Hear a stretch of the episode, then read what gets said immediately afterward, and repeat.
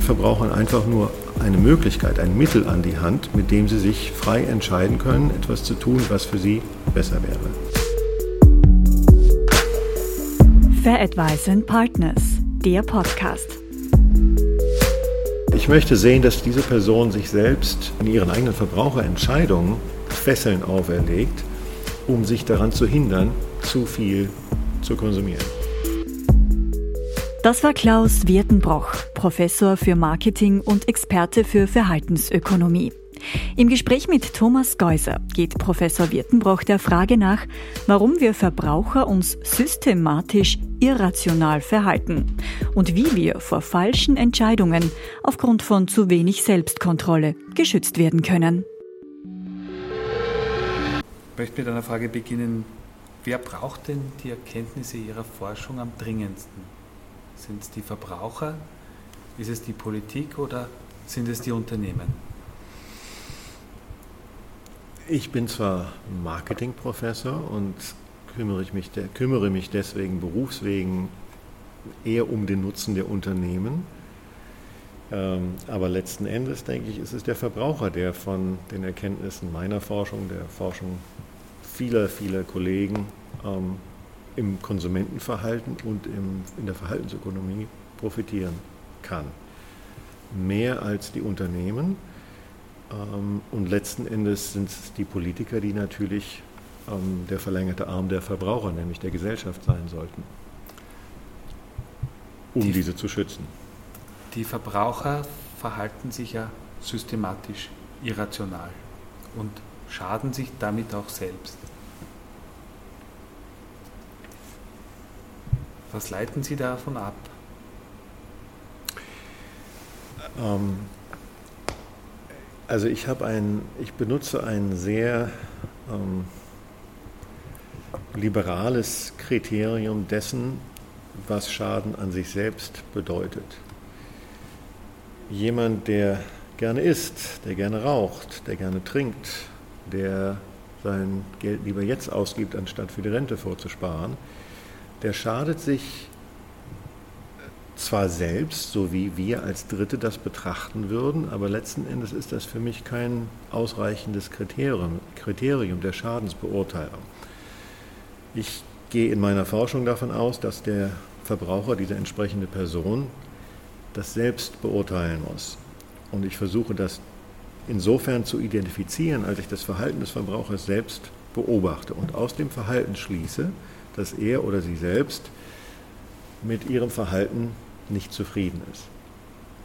Mit anderen Worten, ähm, ich sehe jemanden, der ganz offensichtlich übergewichtig ist, ähm, aber ob das nun ein Verbraucher oder eine Verbraucherin ist, die sich falsch verhält, das kann ich erstmal nicht erschließen als äh, Verbraucherforscher, als Mediziner vielleicht, als Jurist, als Ökonom vielleicht auch.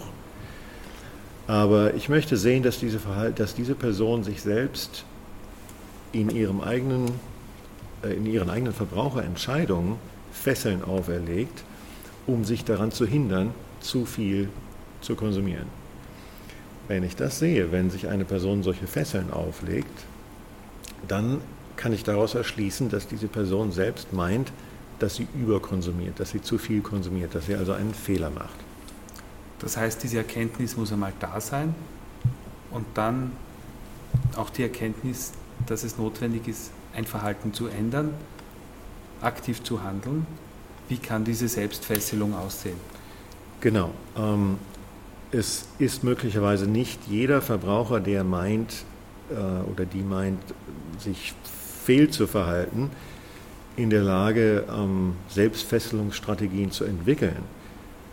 Aber da wäre dann meine Empfehlung an die Politiker, an die Politik, an die ähm, an, an, Regularien, ähm, Instrumente zu entwickeln, um dem, um dem Verbraucher oder der Verbraucherin solche Mittel an die Hand zu geben.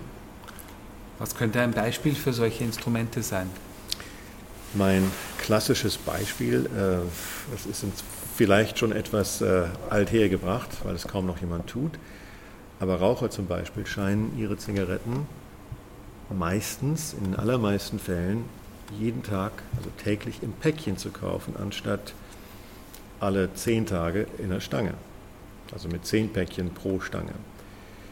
Äh, das macht zunächst mal gar keinen Sinn, denn zum einen sind Stangen oft billiger, also es gibt Mengenrabatte, man kann sie im Flughafen Duty Free oder sonst wo kaufen. In vielen Ländern gibt es Mengenrabatte, in Europa nicht, aber in vielen Ländern schon.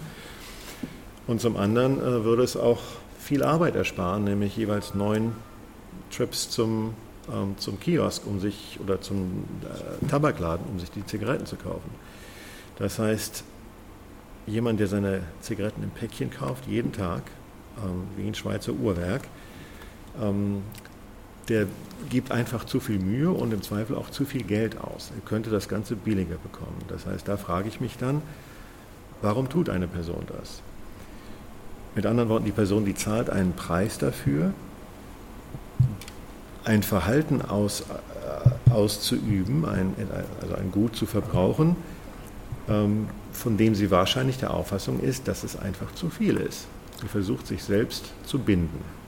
Das heißt, diese Zigarettenpackungsgröße normiert dann den Tagesverbrauch und strukturiert diesen Personen quasi das Leben. Ganz genau. Und insofern wäre der nächste Schritt dann recht einfach, dann macht man die Zigarettenpackungsgrößen eben kleiner.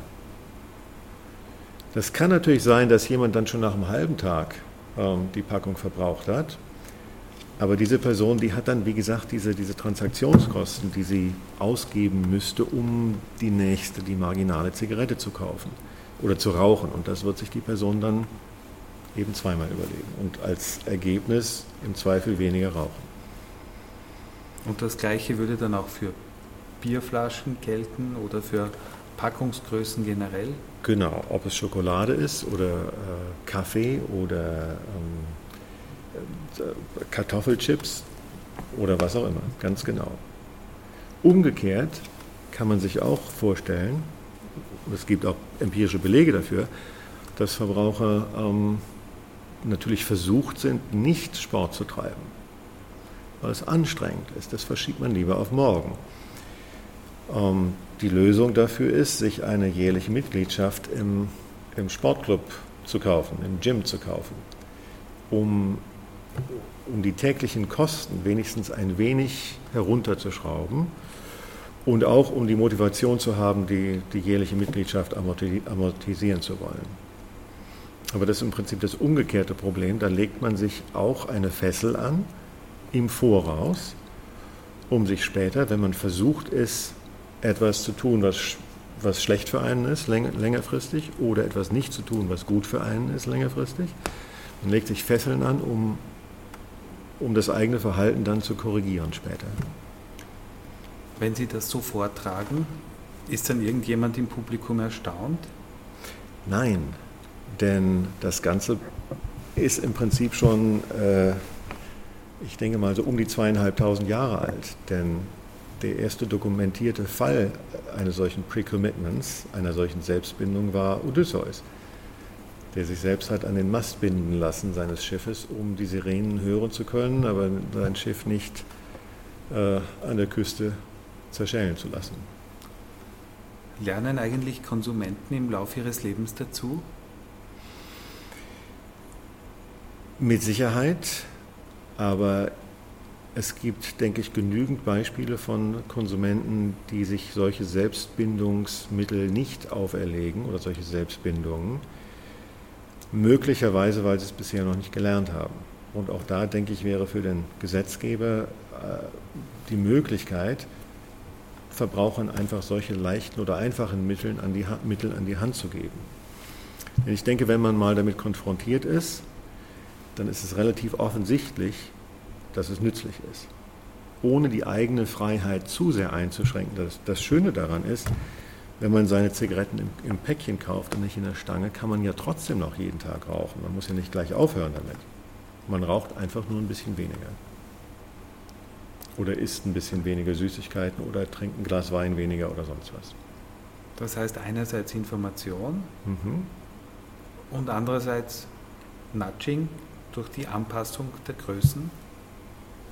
Ja, durch die Anpassung der Größen, aber es ist meines Erachtens ein relativ, äh, man könnte vielleicht sagen Soft Nudging, ähm, weil der Verbraucher selbst entscheidet, was er tun und lassen möchte, ohne dass man ihm oder ihr vorgibt, was eigentlich das richtige Verhalten ist. Also es dreht sich nicht um Default Effects oder sowas, wo, äh, wo eigentlich schon, wo ein, ein Dritter, wo die Gesellschaft, der, die Politik, wer auch immer, der Regulierer, vorgegeben hat, was das richtige Verhalten ist, sondern man gibt Verbrauchern einfach nur eine Möglichkeit, ein Mittel an die Hand, mit dem sie sich frei entscheiden können, etwas zu tun, was für sie, was für sie besser wäre.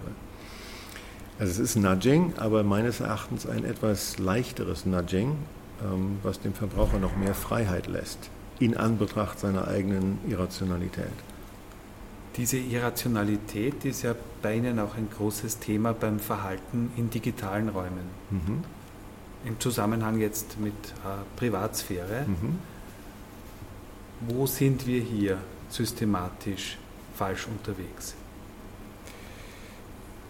Äh, in ein paar Experimenten, die wir im Moment gerade äh, haben laufen lassen, können wir zeigen, dass Verbraucher sich systematisch irrational verhalten, wenn es darum geht, ihre eigene Privatsphäre offen zu legen, im Gegenzug für irgendwelche Dienstleistungen, für Informationen, die man von Google oder Facebook bekommen kann, Zugang zu einem Netzwerk von Freunden. Ähm, der Preis, den Verbraucher für ihre Privatsphäre verlangen, für die Offenlegung ihrer Privatsphäre, ist viel zu gering. Das kann man natürlich intuitiv ähm, sowieso schon eigentlich erfassen, aber wir zeigen halt mit, äh, wir zeigen mit experimentellen Daten, dass Verbraucher, äh, Verbraucherentscheidungen ähm, über ähm, das Offenlegen und den Austausch von privaten Daten systematisch irrational sind. Äh, eine wirklich Grundregel rationalen Verhaltens, die, die sich Transitivität nennt, äh, verletzen.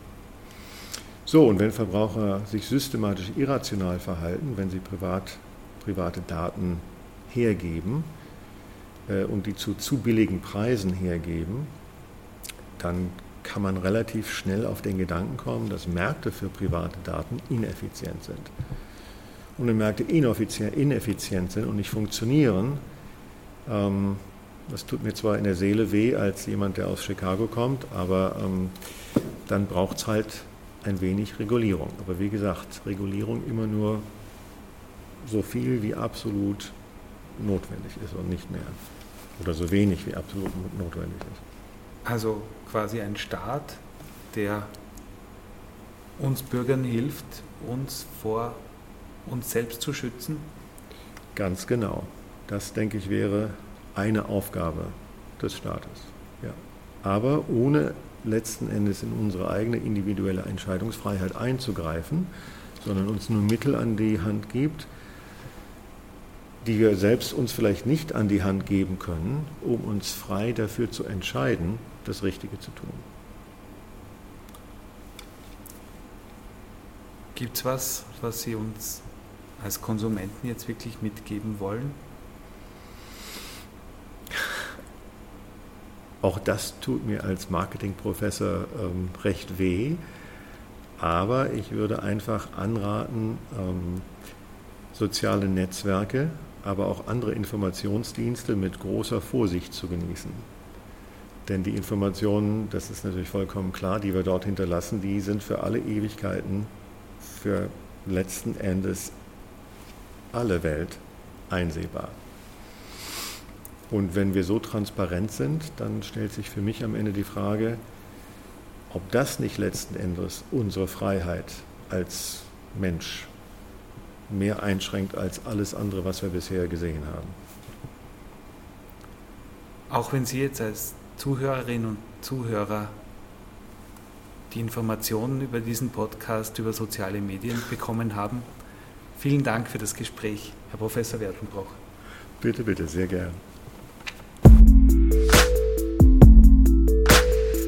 Fair Advice and Partners, der Podcast. Vielen Dank fürs Zuhören. Wir hoffen, Sie sind nächste Woche wieder dabei.